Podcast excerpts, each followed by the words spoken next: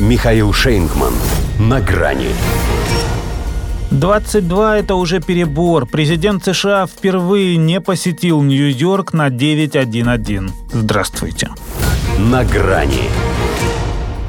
Не то чтобы Аляска была по пути, но когда бы он еще здесь появился? Не лететь же специально, а так все равно путешествует. Почему бы по дороге из Вьетнама и не заскочить? Пусть 11 сентября его ждали совсем в другом месте. Зато он разорвал шаблон, став первым президентом США, который не почтил память жертв 911 ни на мемориале в Нью-Йорке, ни в Белом доме. Потому что 22 – это уже перебор намекнули в его администрации на давность лет, напомнив, что на годовщину Пёрл-Харбора, например, и до Джо Байдена никто из предшественников на Гавайи не приезжал. Аналогия тем более уместная, что он не торопился сюда даже после свежей трагедии. Несмотря на это, его визит на остров Мауи запомнят надолго, в том числе и сравнением, которое он привел, сопоставив последствия природного пожара с возгоранием на собственной кухне. Привычки вставлять свои пять центов он не изменил и сейчас. Нью-Йорк.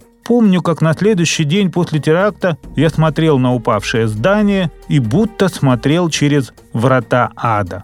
И это вновь оказалась фальшивая монета. Подняли архивы и выяснились, что 12 сентября 2001 года он был в Вашингтоне на сессии Сената. Что, впрочем, вовсе не исключает, что он уже тогда видел врата туда, куда ему и дорога. Между прочим, это он еще поскромничал. Мог же вспомнить, что находился на борту одного из самолетов и вступил в неравный бой с террористами. Ну а почему нет?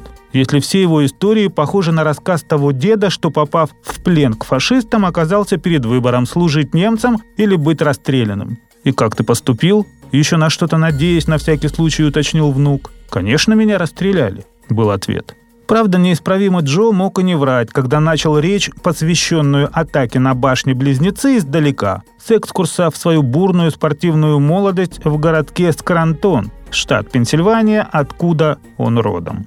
Отметив, что с губернатором Аляски Майком Данливи они земляки, он пожалел, что тот не играл в его клубе, когда он сам гонял мяч. «Я мог бы попасть в число лучших игроков Соединенных Штатов, будь он передо мной. Как бы пошутил Байден и усмехнулся. Вдруг не все поняли, что это юмор такой, потому что он и стал таким игроком. По крайней мере, футболить проблемы собственной страны у него получается весьма профессионально.